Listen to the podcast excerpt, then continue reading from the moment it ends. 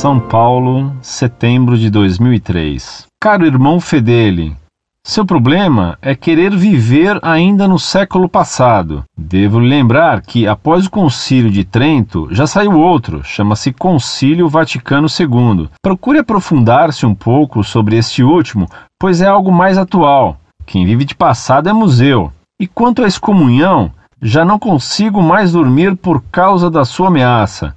Mas vou esclarecer o que quis dizer. Na minha humilde opinião, acho sim que se as missas fossem celebradas em latim, seria realmente muito prejudicial à Igreja para os nossos tempos. Quero dizer que não sou contra, pois aceito todas as decisões da Santa Madre Igreja, e certamente não seria diferente neste caso. Mas e quanto àquelas pessoas que não possuem um certo aprofundamento de fé?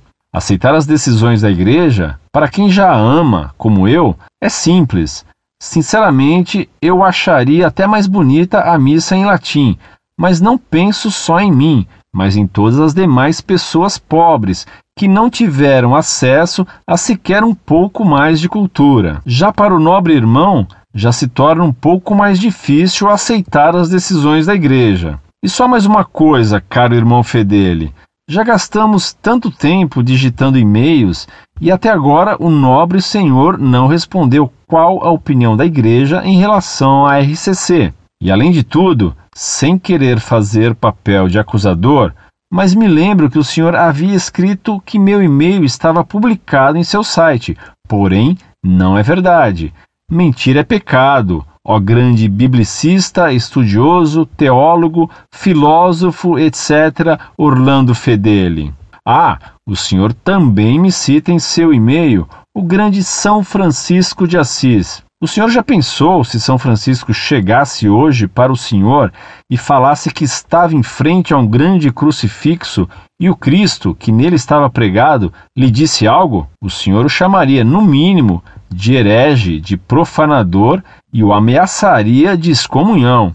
E se o frei Maceu viesse ao seu encontro, falando que havia tido uma visão de um trono cheio de pedras e esmeraldas no céu e que Jesus lhe havia dito que esse trono um dia pertenceu a Lúcifer, que o perdeu pela soberba, e que o herdeiro desse trono seria Francisco, que o tinha direito por sua humildade. Acho que o senhor seria capaz de fazer uma fogueira e colocar Frei Maceu dentro dela. Compare bem, caro irmão Orlando, e verá que o que a RCC prega é que as pessoas, seguindo retamente todos os mandamentos, fazendo jejum, procurando fazer o bem aos pobres e necessitados, convertendo os alcoólatras e drogados e, acima de tudo, procurando ter uma vida de oração, eles serão santos. Compare bem, caro irmão Orlando, e verá que o que a RCC prega é que as pessoas devem seguir retamente todos os mandamentos, fazer jejum, procurar fazer o bem aos pobres e necessitados, converter os alcoólatras e drogados e, acima de tudo, procurar ter uma vida de oração. Veja, irmão Orlando, quanta semelhança!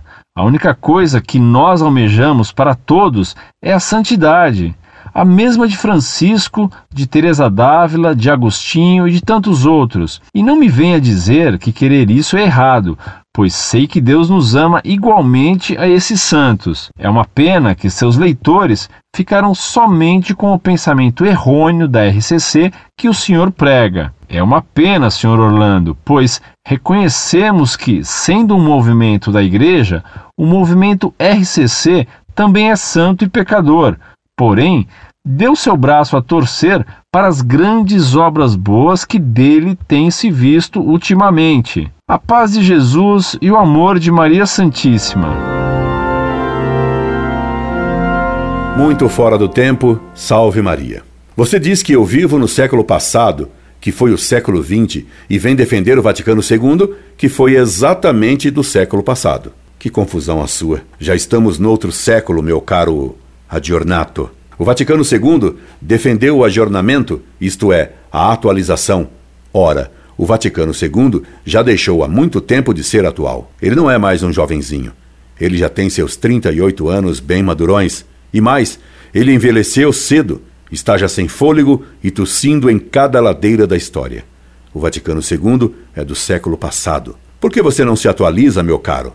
Acerte seu relógio, que já estamos em Tertium Millennium e Newton, ainda que com Bin Laden e torres explodindo. E saiba que museu não vive. Museu é edifício que contém coisas mortas ou deslocadas. Museu não é ser vivo. Aliás, não gosto de museus. Quanto a estudar o Vaticano II, foi o que fiz em meu trabalho respondendo ao Instituto Paulo VI de Brescia, provando que o Vaticano II foi um concílio modernista. Queira, por favor, consultar o que já estudei antes de me mandar estudar. Esse estudo meu está no site Monfort e se intitula Autodemolição da Igreja promovida pelas doutrinas modernistas do Vaticano II. Resposta ao Instituto Paulo VI de Brecha. Leia, você vai chiar de raiva, mas lhe fará bem. E se você aceita mesmo todas as decisões da Igreja, deveria aceitar a condenação da tese de que as missas só devem ser rezadas em vernáculo, pois o Concílio de Trento excomungou essa tese. E não adianta você dormir sobre essa excomunhão, debochando dela e do Concílio de Trento. Isso só prova que você é quem mente quando afirma que aceita todas as decisões da Igreja. Quanto à publicação de suas cartas, dei ordem expressa para que elas saíssem no site Monfort.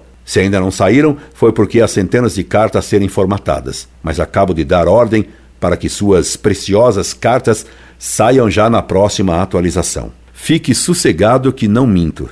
Quanto à missa ser mais estendida em português do que em latim, pedi-lhe que me explicasse por que foi trocado Dominus Deus Sabaoth, Senhor dos Exércitos, por Senhor do Universo. Procure o dicionário ou procure o padre para explicar o que quer dizer isso em português. Explique-me ainda se o pão é fruto da terra e do trabalho do homem, porque no Pai Nosso se pede a Deus o pão de cada dia se o pão é feito da terra e do trabalho do homem, ele não precisaria ser pedido a Deus. Quanto a São Francisco e a Frei Maceu, creio que você leu isso na tradição portuguesa do livro I Fioretti, que conta fatos lendários atribuídos a São Francisco. Pois então, meu caro, eu aconselho a estudar o que foram os hereges espirituais e doucinianos que pretendiam seguir São Francisco tal como você e foram condenados pela Igreja. E saiba, meu caro, se não respondi qual a opinião da igreja sobre a RCC, é porque a igreja não tem opiniões. A igreja ensina verdades. Quem tem opinião é intelectual e muitas vezes o serviço meteorológico.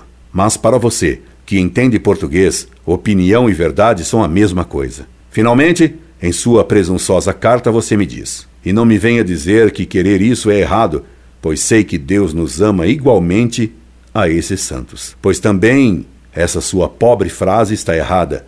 Deus nos ama infinitamente, mas não igualmente. Como você entende bem português, dispenso-me de explicar a diferença. Mas saiba que, embora você seja um grande imitador de São Francisco, apesar de todo o bem que você faz com a RCC, você certamente não estará num trono igual ao de São Francisco. Sua humildade, caro teimoso, exigirá que Deus lhe dê um trono muito mais largo, mais fofo e mais rico que o de São Francisco. Jamais um trono igual ao dele. Porém, sinto que eu jamais serei seu devoto. Incorde e sempre, Orlando Fedeli.